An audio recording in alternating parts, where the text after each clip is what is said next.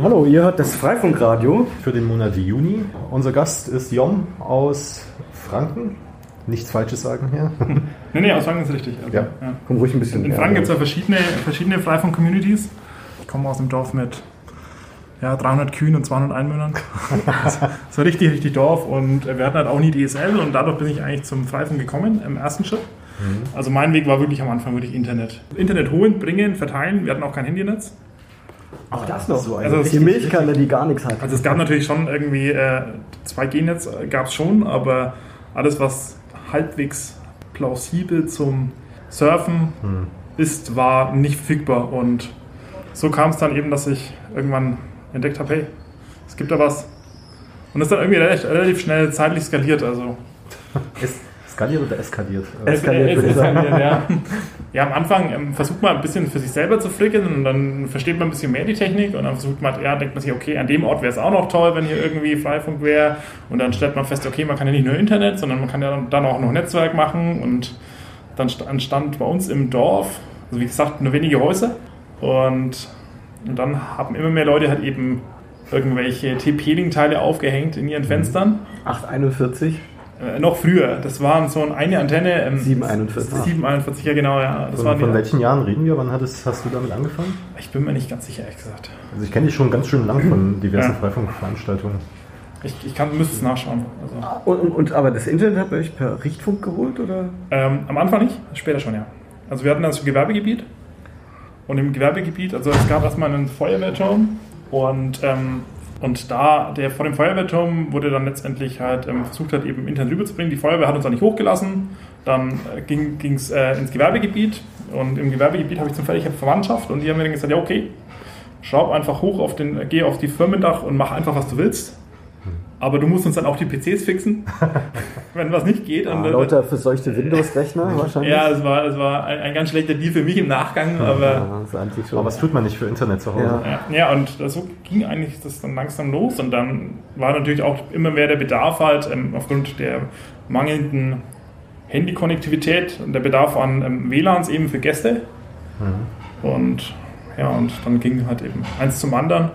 Dann der erste ihr habt dann, Stammtisch. äh, ihr habt dann äh, quasi DSL aus einem Nachbarort empfangen oder habt da irgendeinen DSL-Anschluss gekauft oder wie? Nee, nee, also die, die Firmen waren versorgt im Gewerbegebiet. Ach so, okay. Da gab es Oh. dann DSL. Ja, also nicht schnell, aber es gab DSL. Mhm. Was heißt nicht schnell? Ich glaube damals 16.000. Okay, ja. pf.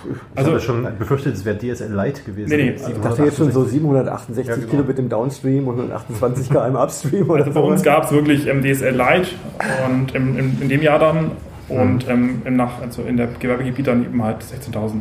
Und das wurde dann eben halt mit einer ganz schlechten, also im Nachgang ganz, ganz üblen Installation eben äh, in, ins, ins, zu uns eben reingeholt. Ja, und dann kam ich ähm, dadurch mit, in Kontakt mit den fränkischen Freifunkern. Und es war damals auch noch ein ganz, ganz kleiner Haufen. Da, da ist dann auch äh, Technologie damals aus Oldenburg ähm, eingeführt worden. Im äh, Netmon war das so ein Tool. Und ähm, da gab es einen ziemlich regen Austausch mit Oldenburgern und dadurch irgendwie dann in Richtung WCW das erste Mal. Das war auch mein erstes Mal in der Seabase. Seitdem komme ich immer wieder gerne her. Also das erste Mal Seabase war wegen Freifunk. Und habe dann auch da natürlich irgendwie entdeckt, halt, was halt noch alles in der Seabase Interessantes stattfindet. Das ist natürlich schon für jemand, der Vom- vom ganz platt aus Bayern kommt. In, Bayern, in, in, in, Bayern haben durchaus die Hackerspace äh, weniger ähm, chaotischen Anstrich wie manchmal in Berlin, um es jetzt so zu formulieren. Also man, man muss, muss halt auch immer damit rechnen, damit irgendwann eine Behörde so vorbeikommt oder irgendein Bürgermeister von der CSU und dann möchte man nicht unbedingt. Da hat man alle seine Ordnung in, Ja, in Bayern. ja, ja, ich, ich sehe es nicht positiv, ich sehe es eher negativ, aber ähm, du merkst halt schon, dass die Kreativität sehr eingeschränkt ist dann teilweise. Weil die Leute sich, glaube ich, viel mehr Gedanken machen halt eben drüber, halt, wie die Außenwirkung ist. Mhm. Und ähm, unbewusst ist natürlich dann eine gewisse Linientreue dann auch spürbar. Das ist jetzt nur meine Sicht der Dinge, aber selbst in den, in den linksten Projekten in Bayern ist es trotzdem noch anders wie in Berlin oder in Hamburg. Also, Aber se- selbst die CSU sollte wahrscheinlich begeistert sein von dem, was ihr da oder was du da auf die Beine gestellt hast, dass es da jetzt plötzlich ein bisschen mehr Internet gibt, oder? naja, also zum einen in Frankenwald war das ja nicht ich alleine. Also ich habe mich jetzt vor allem am Anfang halt eben um mein, um mein Dorf gekümmert, ähm, weil da eben halt Bedarf war und dann ist man natürlich in Austausch mit anderen Communities auch gekommen. Ähm, aber innerhalb von Franken, da waren ganz, ganz viele beteiligt. Manche sind noch dabei, andere sind nicht mehr dabei. sind auch viele gegangen im Nachgang. Also viele haben ein paar Jahre mitgemacht und dann sind sie wieder weg gewesen. Ich kann mich an einen Fall erinnern, der, der war voll aktiv, total 100% aktiv. Und hatte Riesenpläne auch über automatisches ähm, Testen von Hardware ähm, für Firmwares und so weiter. Und zack, war der weg. Und ich habe mich immer gefragt, wo ist der jetzt hin? Was, was ist mit dem passiert? Den hat man nicht erreicht oder so. Ja, lange Rede, kurzer Sinn, der ist jetzt bei der Polizei als Gutachter für Netzwerktechnik. okay. Und war, das hat sich anscheinend ausgeschlossen ähm, mit, mit der Freifunkschädigkeit.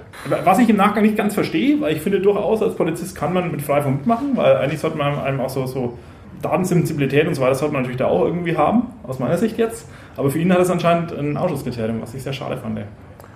Aber ansonsten die CSU ja. ähm, hat uns eigentlich weitgehend ignoriert. Also. Auch die CSU ist pro Freifunk, also zumindest in Franken, in manchen Regionen haben die sich da mal geäußert. Ja. Die Bundes-CDU war immer, äh, die, die Bundestags-CSU war immer ein bisschen äh, kritisch gewesen, wenn es ja. um, um Gesetzesentscheidungen ging, aber ich glaube, die Lokalpolitiker sind wahrscheinlich alle froh. Die sind pragmatisch, wenn, wenn es da kein Netz gibt und dann ja. kommen Leute und sagen, wir bringen euch Netz. Ich weiß ja nicht, wie stark bei euch Tourismus ausgeprägt ist. Das ist ja dann auch immer noch so ein Ding, wenn es irgendwie WLAN äh, gibt, dann. Ähm ja, Tourismus in unserer Gegend ähm, nicht so extrem. Äh, wenn man 20, 30 Kilometer weiterfährt, vor allem in die Richtung ähm, Rodenburg ob der Tauber, ja. Nürnberg, ganz stark Bamberg auch. Ähm, da ist natürlich internationaler Tourismus, äh, mhm. Terrorismus sage ich schon fast. Internationaler Tourismus. ja, Ansbach ist ja Tourist, terrorismustechnisch auch äh, gar nicht so schlecht. Äh, Ach ja, war das mit diesem Rucksack oder was? Äh, ja, in Ansbach gab es mehrere Attentäter, also das okay. war nicht unbedingt nur immer mit Glaubenshintergrund, aber eben auch mit Glaubenshintergrund, mhm. also die, die, volle Packung. Naja, und aber da, da, da war dann schon die Sensibilität ähm, deutlich erhöht. Also ich weiß es von, von Freifunk Rotenburg, ob der Tauber, die Jungs ähm, sind alle nur Jungs, ähm, zumindest kenne ich sie nur als Jungs, äh, sind am Anfang extrem darauf bedacht gewesen, halt die Hotels mit ins Boot zu bekommen, weil sie halt wussten, in dem Moment, wo die Hotels und der Hotel- und Gaststättenverband hinter ihnen steht, dann ist das ein Selbstläufer in Rodenburg. Und die haben mittlerweile, ich glaube, irgendwie 300 oder 400 ähm, Route auf den Straßen verteilt. Da kann man natürlich, äh, viele würden jetzt sagen, ja, das ist ja nur irgendwie Plastikkisten und, ähm, mhm. und äh, das kann ja jeder machen, ist ja nur kostenlose VPN aufstellen, aber denen ihr Internetnetz funktioniert auch echt gut und zwar ähm, über viele Grenzen hinweg halt. Und äh, das muss man erstmal hinkriegen, vom einen Ende ins andere Ende der Stadt halt eben Ping hinzukriegen. Mhm. mhm. Und äh, der nicht übers Internet geht. Ja, das ist natürlich durch die ganze ähm, Crap-Hardware, die ja teilweise mittlerweile eben veraltet ist, nicht besonders performant, wenn man es in Durstart ansieht, aber zumindest theoretisch funktioniert es. Hm. Ja, es funktioniert ja. ein ja, bisschen. Es funktioniert, ja. Und äh, wer eben die Zeit mitbringt, ob das für Backups oder eben für andere Sachen ist oder für Home-Automatisierung oder so, da reicht es vollkommen. Also das heißt, du hast dann ein eigenes Netz, wo du eben dann dein Haus an- und ausmachst. Und mhm. die, für die war eben der, der Tourismus total wichtig, weil die, für, für die war das der Türöffner. Äh, du hast vorher die Anzahl der Kühe aufgezählt und die Anzahl der Bewohner. Also was gesagt, 200 Bewohner und 300 Kühe? Oder? Sowas in der Richtung schätze ich, ja. Und wie viele Freifunkknoten gibt es jetzt in deinem Dorf? Ähm, wir haben am Anfang extrem ähm, hoch gebaut, also ein paar Nachbarn und ich. Und wir haben im Nachgang aber gemerkt, das ist viel zu viel gewesen. Also haben dann wirklich eins nach dem anderen eben halt abgerissen und geschaut hat, letztendlich äh, geht es immer noch, funktioniert noch alles. Aber am Anfang äh, schmeißt man mit Hardware drauf und macht sich über Airtime überhaupt keine Gedanken. Das ist meine Erfahrung halt gewesen. Mhm. Und dann haben wir immer eins weggenommen, da noch eins weggenommen. Ich glaube, mittlerweile sind es ungefähr 20. Mhm. Ja. Und also ihr habt da quasi eure Netzabdeckung optimiert, indem ihr dann nochmal äh, ja, irgendwie eine Art Messung vorgenommen habt? Oder festgestellt habt, da sind zu viele Geräte in der Luft äh, und mit weniger ist dann doch mehr. Genau, und dann eben hat den einen oder anderen als Richtfunk ein, hm. eingeführt. Dann war auch die Akzeptanz da, dass man mal aufs Dach dürfte, um halt eben dann die Geräte anders zu platzieren. Und deckt ihr dann jetzt einen Großteil eures Dorfes ab oder ist, äh, ist das tatsächlich so in dem Bereich, wo die Aktiven dann wohnen, dass da. Also ich würde mal so 50 bis 60 Prozent schätzen mhm. von dem Platz, wo eben also auch Leben stattfindet. Also irgendwelche Orte, wo es in Richtung, in Richtung Waldflächen oder so geht, da nicht mehr so sehr stark, aber da, wo die Menschen aktiv sind, das ist immer so. Oder wo so laufen oder halt spazieren gehen und so weiter sind. Auch der Spielplatz ist verdammt gut abgedeckt, der wird, der wird auch extrem genutzt. Und natürlich eben die Häuser letztendlich, um halt äh, auch Backups wird mittlerweile dargestellt. Also das ist halt das Angebot. Ähm, wer halt einen Mac hat, der kann gerne sein, sein Backup verschlüsseln und dann eben an die Time Machine halt eben speichern. Das nutzen auch einige, weil mhm. sich halt das nicht lohnt für viele, eben selber eine Time Machine aufzustellen. Und dann geht es halt übers, übers Freifunk. Das funktioniert halt problemfrei. Local Content. Genau, ich sehe so ein paar äh, Ähnlichkeiten zu Evernet in Thüringen, mhm. die ja auch ihr gesamtes Dorf, oder da sind es drei Dörfer, die insgesamt, insgesamt vernetzt sind, wo es dann noch den Dorffunk gibt äh, und äh, andere nette Sachen, die sie da äh, implementiert haben. Da gab es auch ein, hatten wir auch mal eine Folge mit Bluse dazu, zu dem Thema. Ja, aber offenbar, was wir Städter hier nicht hinkriegen, also dass es tatsächlich äh, eine lokale Nutzung gibt, ja. äh, das habt ihr. Offenbar. da gibt es wahrscheinlich ja. mehr Kommunikation unter den Bewohnern als. Äh da, da gab es auch schon Stress. Ich habe den Leuten gesagt, ich möchte, ihr dürft gerne die Daten auf dem Server ablegen, aber ich möchte nicht zum Klartext. Mhm. Weil ich möchte nicht irgendwann dafür anfangen, also letztendlich, es kann ja durchaus mal sein, dass so ein Gerät, auch wenn ihr einen eigenen Nutzer habt, dass es auch wegkommt, der Nutzer, oder dass irgendein Sicherheitslücke ist. Ich möchte keinen Klartext. Und ich habe da auch nicht reingeschaut, bis ich nach einem halben Jahr irgendwann mal festgestellt habe, Moment, da ist ein, ein Virus, äh, den mein Virenscanner auf dem Ding halt feststellt. Das sollte nicht sein. Das ja, und, äh, Moment. ich sehe hier, mein Virenscanner meldet mir eine Datei mit Virus. Das ist kaputt. Also da funktioniert was an der Verschlüsselung nicht. Und, äh, und dann bin ich natürlich zu dem Meeting gegangen, äh, wir haben ja ausgemacht, das ist irgendwie ich fand es halt einfach dumm, weil letztendlich ich habe Daten auf, ähm, auf, meiner Kiste liegen, die ich auch wieder bereitstelle, wo ich aber auch nicht selber sagen kann, letztendlich halt, ähm, was ist da drauf, wer zieht es und, und wo geht es hin. Ich, und äh, ja, im Nachgang habe ich dann mal wirklich alle informiert, dass ich jetzt mal drüber schaue über die ganzen Ordner und alles, was irgendwie nicht encrypted ist, ähm, moniere. Mhm. Und es war dann leider ähm, 40 bis 50 Prozent, würde ich sagen, also die Hälfte knapp, ähm, war dann wirklich nicht verschüttet. Haben Ihre gesamte private Kommunikation und alles? Das war natürlich irgendwie für mich auch ein Schock, aber die Leute ähm, sind, also zumindest bei uns in der Gegend, die, die hatten, haben da gar nicht dran gedacht. Ist ja auch so ein anderes Ding. Es war doch auch bei euch irgendwo in der Gegend die Geschichte mit dem Dorfpolizisten, der ja. irgendwo hingelaufen ist und der Freifunkrouter muss ausgeschaltet werden. Das würde ich jetzt aber in aller Ausführlichkeit hören. ja, wir, wir, wir betreiben aktuell in Freifunk Ansbach, wir haben uns irgendwann mal von, von Franken weggefaugt. Dann betreiben wir aktuell drei bis vier Gateways, manchmal vier, meistens drei je nachdem, ob da eine kaputt ist. Und also Internet-Gateways, die halt eben außen im Freifunknetz äh, ins Internet gehen. Und wir haben das auch jahrelang ähm, betrieben ohne einen VPN-Tunnel nach außen. Mhm. Also wir haben halt sehr viele Ports eben nach außen gelassen. Wir haben nicht alle Ports äh, direkt ins Internet gelassen. Manche Ports haben wir noch über einen VPN-Dienstleister geschoben, aus dem Grund heraus, dass wir gesagt haben, wir haben einfach keinen Bock auf Abuse beantworten. Mhm. Und Abuse beantworten muss man eigentlich vor allem deswegen, weil halt eben Torrent-Traffic drüber geschieht. Mhm. Und wir hatten dann einen Deal mit dem Hetzner, das ist ein, ein großer Eis-Hosting-Provider, ähm, ja. würde ich fast sagen, der aber auch aus unserer Gegend kommt. Ah, ja. Das heißt, der kommt aus uns nach Hause und ist dann ungefähr 20 Minuten von uns daheim entfernt und äh, mit, dem, mit denen kann man auch sehr gut. Ich bin auch selber ein Hetzner-Fan, obwohl ich in der Konkurrenzbranche bei ihm arbeite. aber ähm, mit denen kann man eben gut reden und und dann haben wir gesagt, okay, äh, wir, wir routen den Traffic raus, wenn es zu viel Abuse ähm, gibt, und das ist immer der Stress für einen Hetzer halt letztendlich, dann müssen wir halt nochmal reden, ob wir was ändern. Aber solange es euch nicht wehtut ähm, und uns nicht wehtut, der die beantworten, dann, dann warten wir jetzt einfach, was kommt. Mhm. Und ähm, wir haben dann jahrelang, ich glaube drei oder vier Jahre, jeden Monat 30 bis 40 T eben dann rausgeroutet. 30 bis 40 Terabyte, okay. Ja.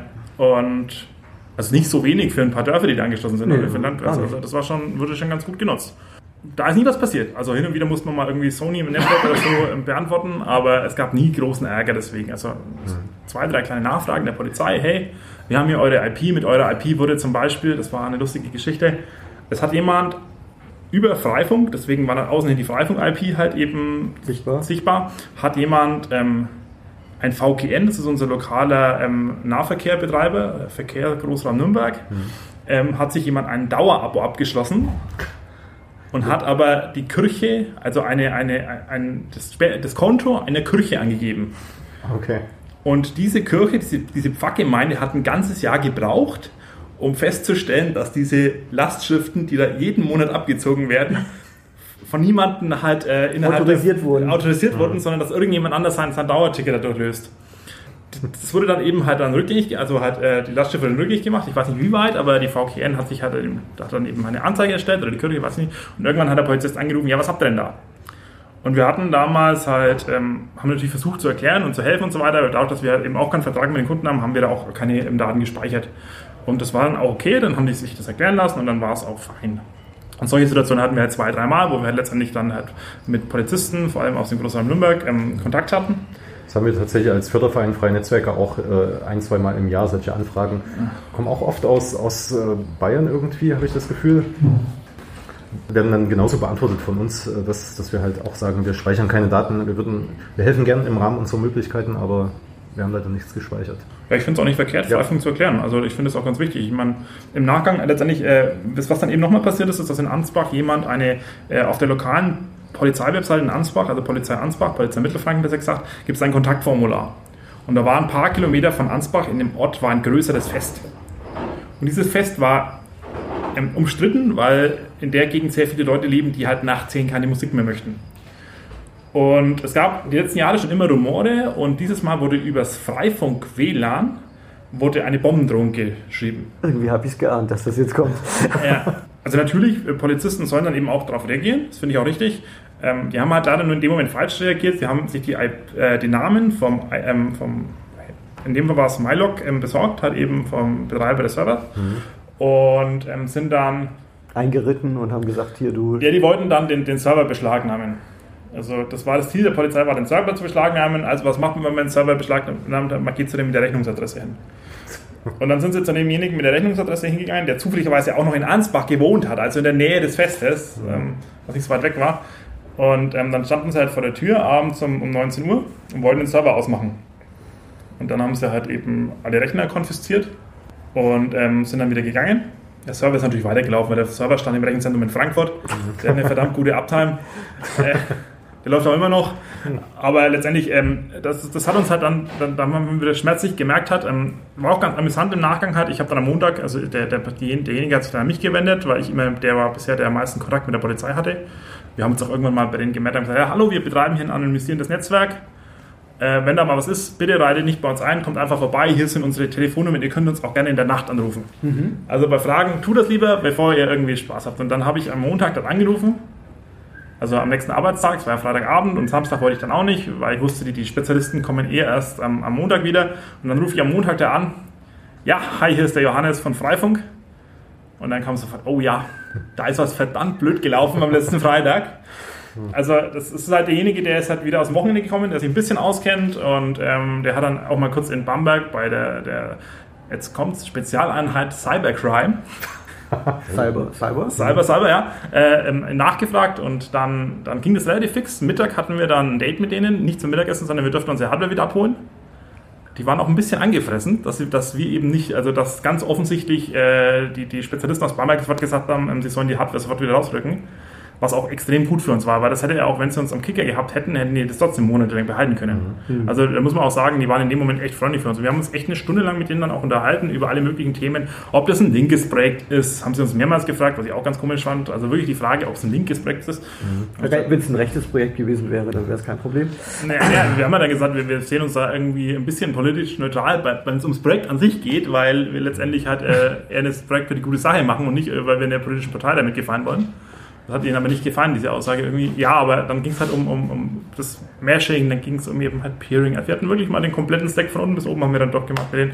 Und es war extrem interessant. Was auch lustig war, im Nachgang habe ich da ziemlich viel Flack von verschiedenen Leuten bekommen, dass wir das der Polizei erklärt haben. Weil mit der Polizei redet man nicht. Und das sehe ich nicht so. Weil ich finde, wir dürfen unsere, unsere Ideen nicht nur den Leuten erklären, letztendlich, die uns eh schon zuhören, sondern ich finde, wir müssen auch den Leuten halt eben das Ganze erklären, was wir da tun, die vielleicht noch nicht so unserer Meinung ist, weil nur dann geben wir ihnen die Gelegenheit, das eben auch zu verstehen. Also ich finde, Bildung darf da nicht aufhören, ähm, wo, wo sich jemand irgendeine eine, äh, Berufseinstellung geschlossen hat. Und ja, ich meine, für zufällig, zukünftige Konflikte kann es sicherlich nicht schaden, wenn die ja. Polizisten ja. verstehen, was, was ihr da macht und warum ihr das macht. Und vielleicht finden sie das ja auch ganz nett, äh, wenn Leute was für die Allgemeinheit tun. Wir haben das halt dann auf der Easter Hack im letzten Jahr in Würzburg vorgetragen. Ähm, in einem halbstündigen Vortrag und ich glaube, der wurde extrem oft auf, auf YouTube und auf media.ccc.de eben geschaut. Und wir haben auch im Nachgang öfter mal von Polizisten gehört, dass wir uns angeblich über sie ein bisschen lächerlich gemacht haben. Ja. Das haben sie persönlich genommen. Das haben sie ein bisschen persönlich genommen und ich habe das auch mal bei einer Autokontrolle erfahren dann. Das ist persönlich. Oh. Also der, der, der Vortrag heißt, wenn der Dorfpolizist Sturm klingelt. ja, da sind aber auch Aussagen gefallen, wie zum Beispiel der eine Polizist, den wir dann am Montag früh angerufen haben, hat gesagt, ja, ihr müsst verstehen, die Kollegen sind halt eher auf schnelle Autos spezialisiert.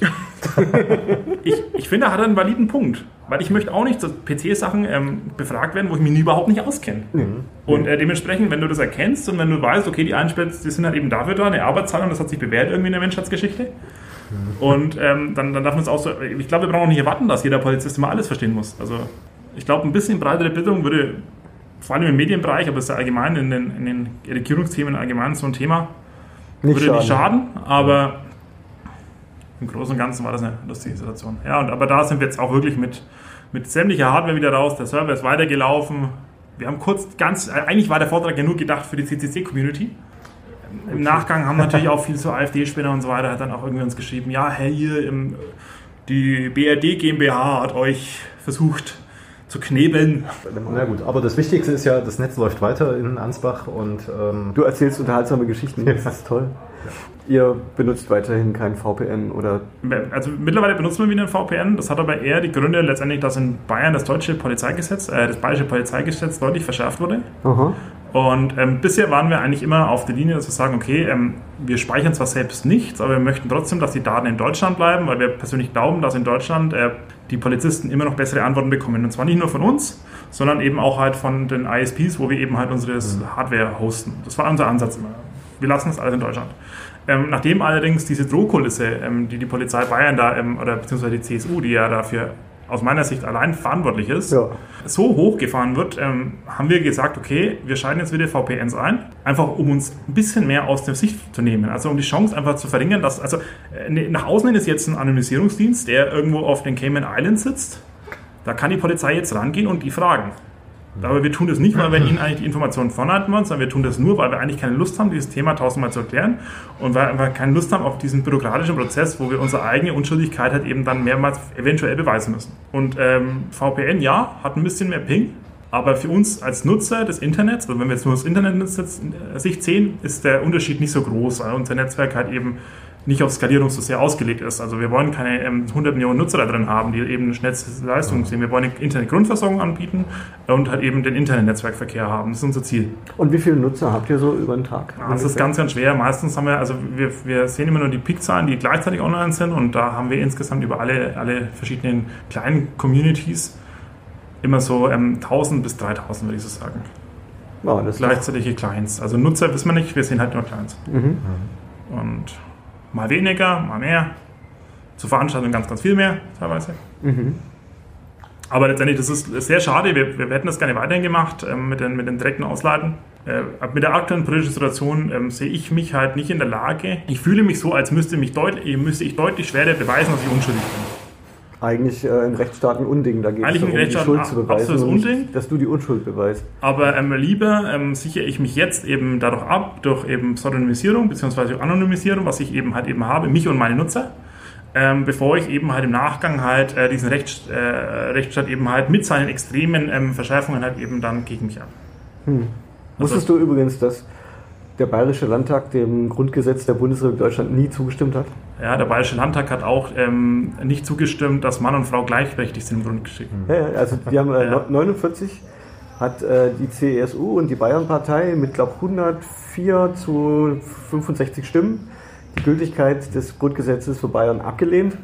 Und äh, zum 50. Jubiläum, also 1999, gab es eine Petition für den Bayerischen Landtag. Sie hätten doch jetzt mal zum 50. Geburtstag zumindest formell das Grundgesetz ankennen können, aber haben sie nicht gemacht. Und jetzt zum 70. natürlich auch nicht.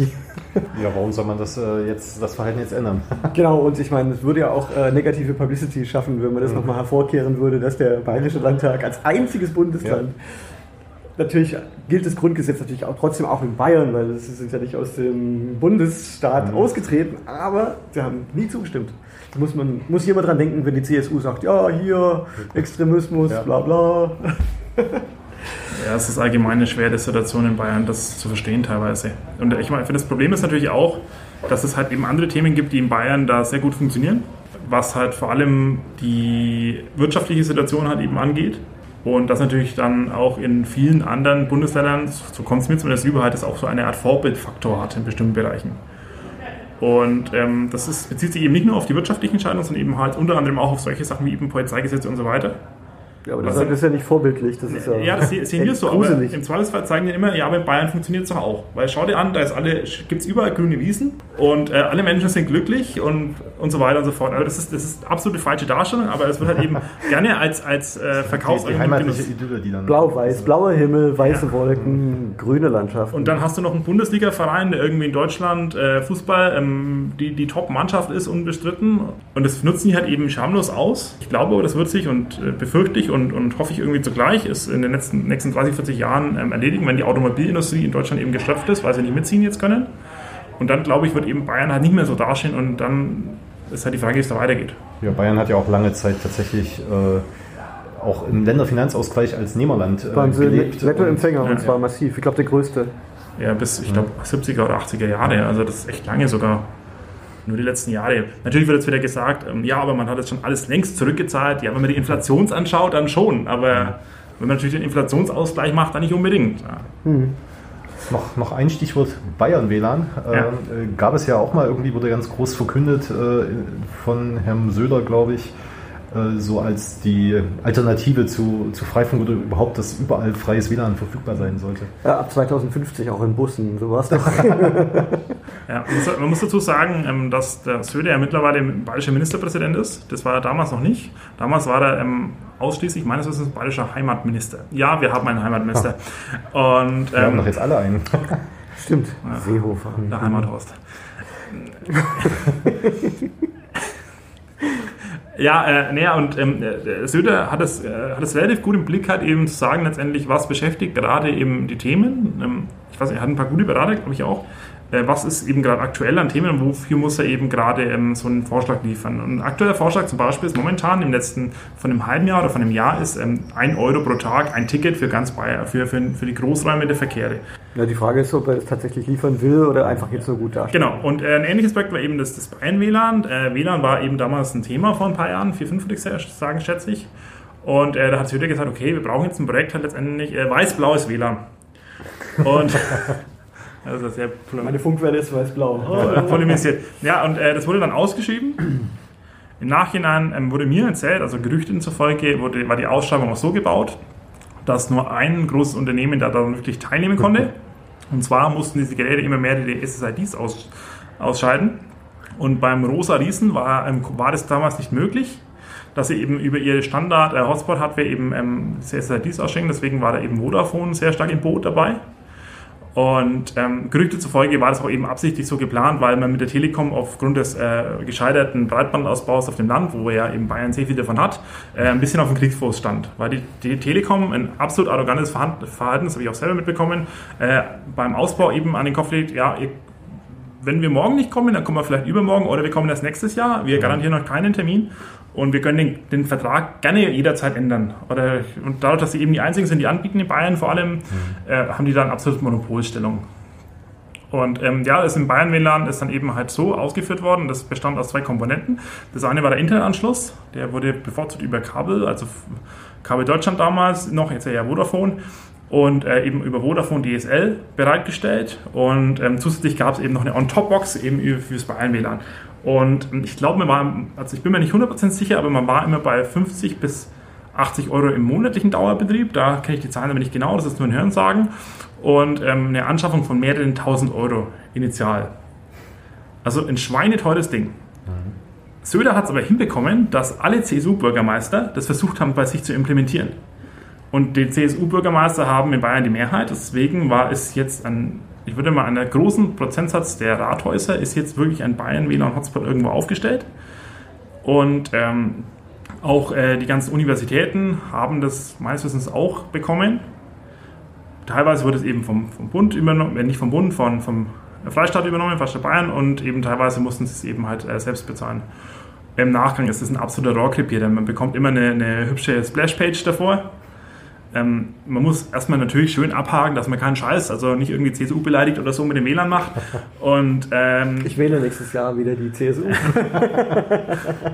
ja, und, äh, und dementsprechend, das sind halt, äh, war ein Projekt, ähm, Freifunk äh, war dann einfach äh, vor der Tür. Wir hatten mehrere Projekte, wo wir gesagt haben, mit der Stadt zusammen, gemeinsam das zu machen. Und wir, da, da gibt es eigentlich zwei Themen. Das eine ist, die, die Stadt will Freifunk machen, weil da irgendjemand von der CSU, CSU sitzt. Oder das zweite ist, die Stadtwerke wollen irgendwas selber machen. Also das zweite war dann eben auch ganz oft, dass die Stadtwerke sagen, hey, wir wissen das mit dem WLAN, das könnte jetzt kommen. Wir haben ja auch Busse, wir machen jetzt eigenes Stadtwerke WLAN. Mhm. Und wir möchten dann auf die Splashpage, möchten wir dann eben Werbung platzieren für die Stadt und das möchten wir uns dann zahlen lassen. So war zumindest in Ansbach äh, so die erste Begründung, das hat überhaupt nicht funktioniert. Also ist das Projekt wieder eingeschlafen? Oder lebt, lebt in Rathäusern äh, zurzeit noch weiter, wo das mal installiert wurde? das Projekt war, ist ähm, ich würde nicht sagen eingeschlafen, das gibt es auch noch, das Projekt, ähm, aber ich finde es bemerkenswert, wie gut es Verwaltungen in Bayern schaffen, das Projekt zu boykottieren. Hm.